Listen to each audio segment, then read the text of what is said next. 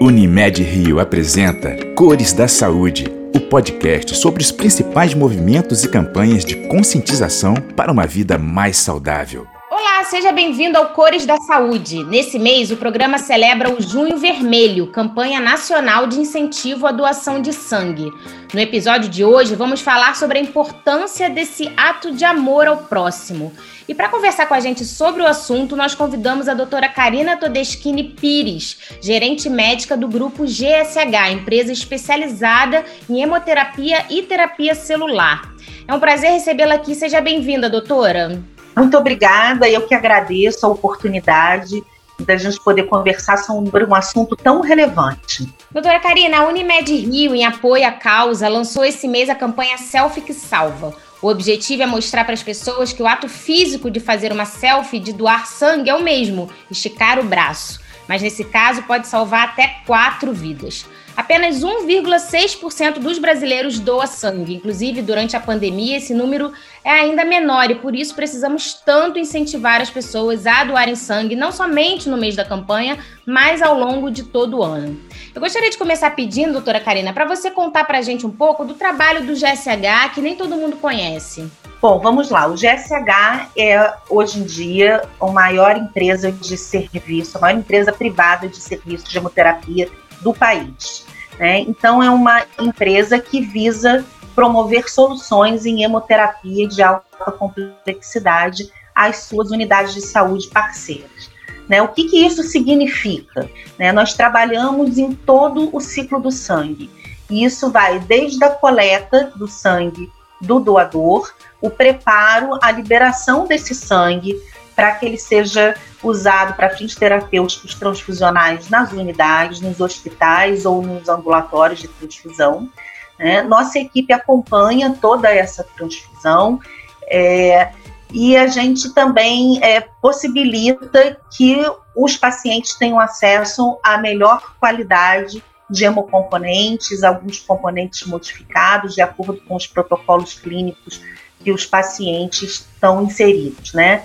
É, o serviço de hemoterapia também ele é responsável por outras ações terapêuticas além da transfusão, como por exemplo coleta de células tronco para transplantes de medula óssea, sangrias terapêuticas, procedimentos outros também terapêuticos, como por exemplo a plasmaférese, enfim, é toda uma gama de atribuições ligadas ao sangue é, gerada por médicos hemoterapeutas e especialistas. E como é que estão os estoques de sangue no Rio atualmente, em geral, e no, no GSH especificamente? Eles diminuíram mesmo com a pandemia? Diminuíram muito. Você sabe que a Organização Mundial de Saúde, ela preconiza que para uma unidade federativa ter um estoque confortável de sangue, que 3% da sua população deveria ser doadora.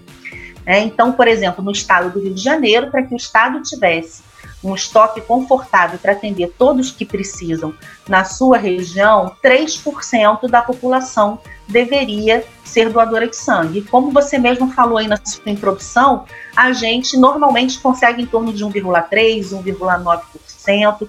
E no ano da pandemia, tanto em 2020 como em 2021, essa percentagem caiu ainda mais. Então, hoje a gente tem em torno de 0,9% da população sendo doadora. Né? Então, isso causa um grande impacto nos estoques, e hoje a gente pode dizer que, infelizmente, o nosso dia a dia vê que tem muito mais gente precisando de sangue do que gente doando. Né? Então, é um trabalho incessante para estimular as pessoas e conscientizar as pessoas da importância desse ato solidário. E os bancos de sangue no Rio, né, juntos, eles oferecem mais de mil vagas por dia para doação. É bastante coisa, né? Qual é a porcentagem atualmente do preenchimento dessas vagas? Elas são suficientes para a necessidade atual?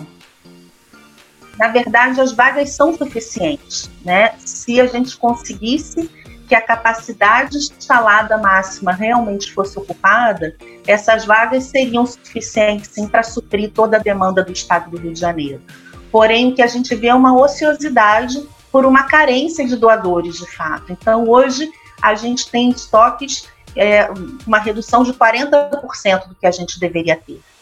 Né? Então, vagas a gente tem, que a gente precisa é preencher essas vagas de uma forma mais regular e mais constante. Né? Existem aí diversas regrinhas, né, para doação de sangue.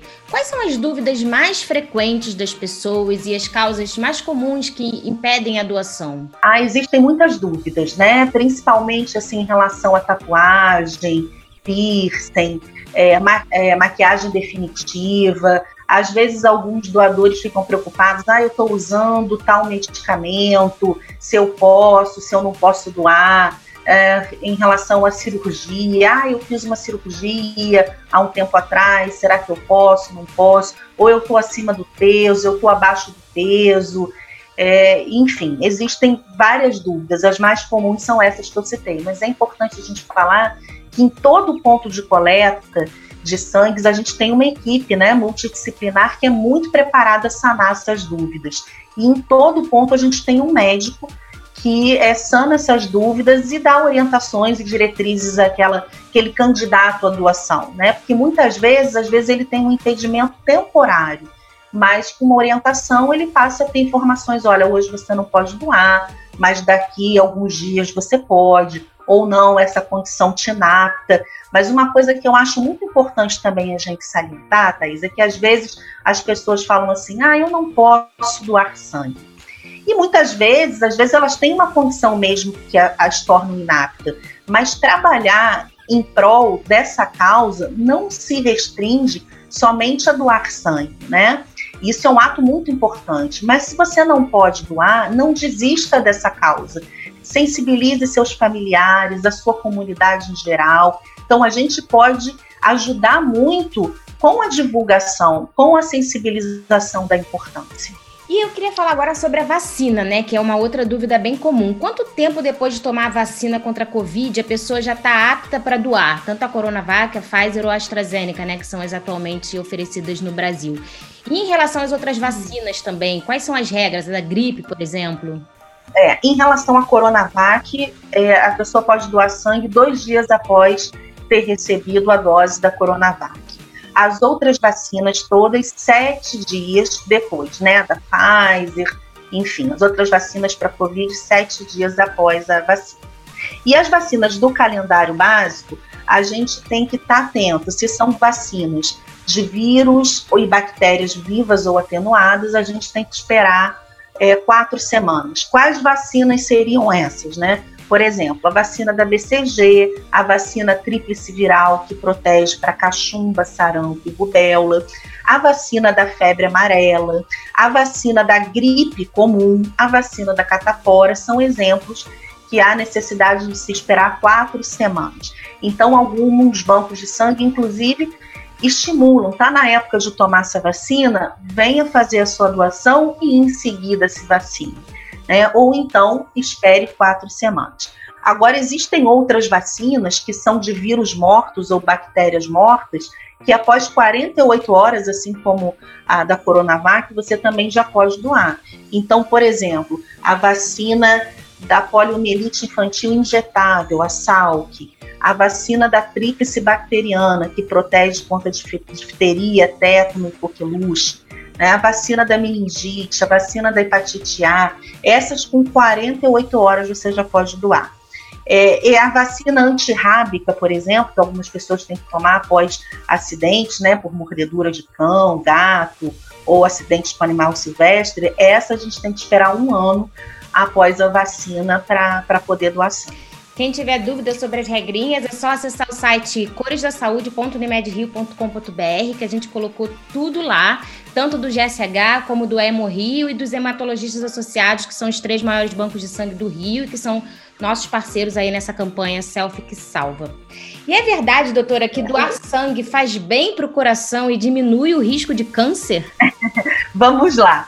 É, doar sangue não previne, não diminui o risco de câncer, né? Doar sangue não engorda, doar sangue não emagrece, doar sangue não afina ou engrossa o sangue e doar sangue não vicia. Em relação ao coração, o que, que a gente pode dizer? Em relação ao órgão, ele não causa nenhum benefício, mas eu gosto de dizer que a gente pode abusar um pouquinho de um conceito mais pejorativo, né? Que doar sangue faz muito bem para o coração, porque a gente se sente muito bem de ajudar o próximo. É uma sensação muito boa. de você estar tá ajudando o próximo, de você estar tá fazendo bem sem olhar quem. Muitos doadores, inclusive, relatam, sabe, Thaís, que nos dias subsequentes à doação, eles são inundados de uma euforia, uma felicidade que faz muito bem.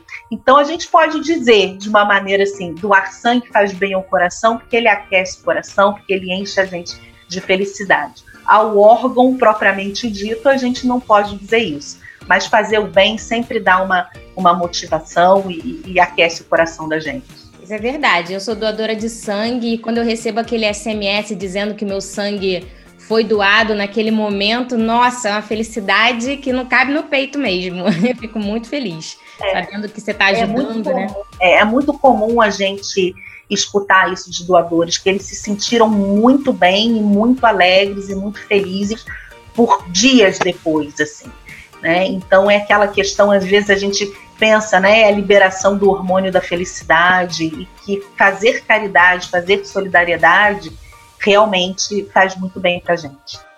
E para que seu sangue seja utilizado, os hemocentros realizam uma série de exames com o objetivo de identificar se ele está apto ou não para ser armazenado no banco de sangue, né? Algumas pessoas vão doar até achando que vão fazer um check-up completo por conta disso. Isso procede? Como isso funciona? Thaís, eu acho que a gente não pode dizer muito que isso seria um check-up de graça, né? A uhum. gente tem que ter uma preocupação de que é, quando a gente vai coletar o sangue do doador, que ele se sinta muito bem ao doar sangue, que aquilo se torne uma experiência tão agradável para ele que ele repita, que ele se fidelize, mas a gente também tem uma grande preocupação.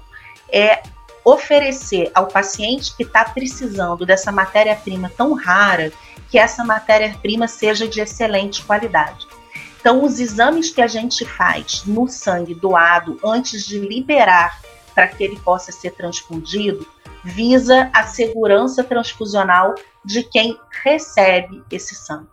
Quando a gente fala num check-up clínico é, de um doador, de um paciente, né, aquele, ah, a gente tem que fazer o nosso check-up de saúde regular, uma vez por ano, isso é uma abordagem mais ampla, sabe? Então a gente teria que incluir outros exames é, voltados inclusive ao perfil individualizado daquele paciente que está fazendo aquele check-up, né? Então, outros exames são realizados num check-up. Ah, é um eletrocardiograma dependendo da idade, é um ecocardiograma dependendo da idade, é uma dosagem de glicemia da glicose para afastar uma diabetes, é ver como é que está o rim dessa pessoa, ver como é que está o fígado dessa pessoa, né? Ver como é que está, enfim, a gente faz um rastreio muito mais amplo. Então, o importante é que as pessoas sejam motivadas a doar sangue realmente por uma atitude altruísta, de doação, de fazer bem ao próximo, né? E não ter essa questão, ah, eu estou fazendo, isso vai me beneficiar porque eu estou fazendo um check-up. É, acho que a abordagem não é bem essa, sabe? Então, é, se a sua intenção é fazer um check-up de saúde, procure um médico, procure um clínico, para que você tenha uma abordagem mais ampla. Né? O sangue, os exames realizados naquele sangue doado, eles visam é, primariamente né, e principalmente a segurança do receptor nesse momento. São exames direcionados à liberação da bolsa. Em relação aos jovens de 16 a 17 anos, eles já podem doar, né? Quais são as regrinhas nesse caso? Eles podem doar, eles são muito bem-vindos, né? É muito importante assim que os pais estimulem, que os pais deem exemplo.